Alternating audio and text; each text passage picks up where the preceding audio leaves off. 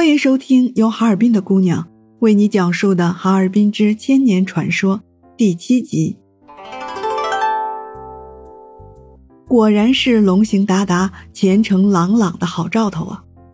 今年一二月份，我东北大哈尔滨这个关键词多次登上了国内外冰雪旅游的各大热搜榜单，吸引了越来越多全球家人们的青睐和向往的目光。我本科呢是经济学专业，所以能够深刻理解到人的流动会带动资金流、物流、信息流以及思想文化交流。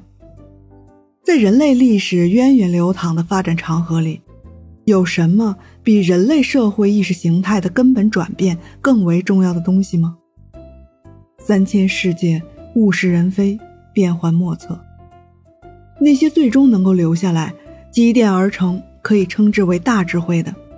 并且值得在未来再被后人们继续传承五千年的东西，应该就是我们这一代一代人不同地域、不同种族、不同信仰的彼此之间的沟通成果，以及我们人类与自然共存、与地球同生、与宇宙对话的交互方式。在跨越癸卯兔年。和甲辰龙年春运期间的这四十天里，哈尔滨铁路局在日常运行图的基础之上，又加开了前往北京、上海、广州、临沂、大连和黑龙江省内各大主要城市的旅客列车一百一十六列，预计发送旅客约一千三百万人次。与此同时，哈尔滨太平国际机场计划执行航班两万架次，最多的一天共有五百二十架飞机。从哈尔滨上空飞离，平均每两分四十六秒就要起飞一架客机。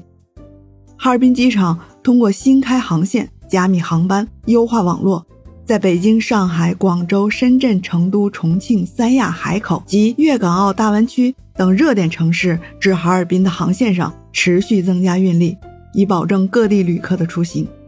预计将运送近三百万人次。这要比二零一九年春运期间同比增长百分之二十四。如果再加上哈尔滨公路客运汽车站预计运送旅客的人数，那么在这四十天里，差不多总共要有两千万流动人次在哈尔滨境内出入。这个数字可是哈尔滨市常住人口总数的一倍还要多呀！可见如今我大哈尔滨的客运承载能力之强大呀！此外，从二零二三年十二月一日起，我国对马来西亚、法国、德国、意大利、荷兰、西班牙六个国家实施了单方面免签入境政策之后，哈尔滨机场也已经陆续恢复了到俄罗斯哈巴罗夫斯克、雅库茨克、南萨哈林斯克、克拉斯诺亚尔斯克以及日本大阪、新系、越南芽庄等城市的往来航班。还提升了到俄罗斯布拉迪沃斯托克和伊尔库茨克、韩国首尔和日本东京等城市的航班密度。在这个寒假里，从全球各地来哈尔滨度假游玩的海外小伙伴们，也比2019年同期翻了两三倍之多。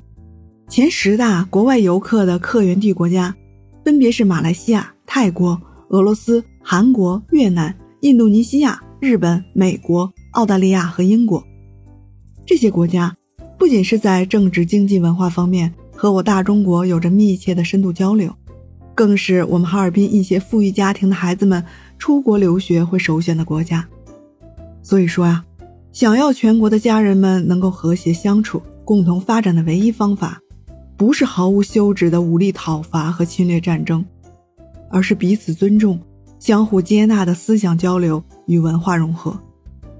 在即将告别这一去不复返的二零二三癸卯兔年之际，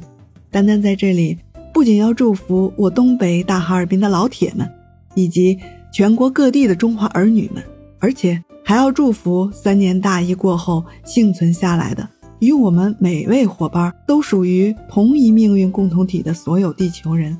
龙行达达，前程朗朗。本集完，欢迎订阅本专辑《我东北大哈尔滨》，那些你可能不知道的民间传说。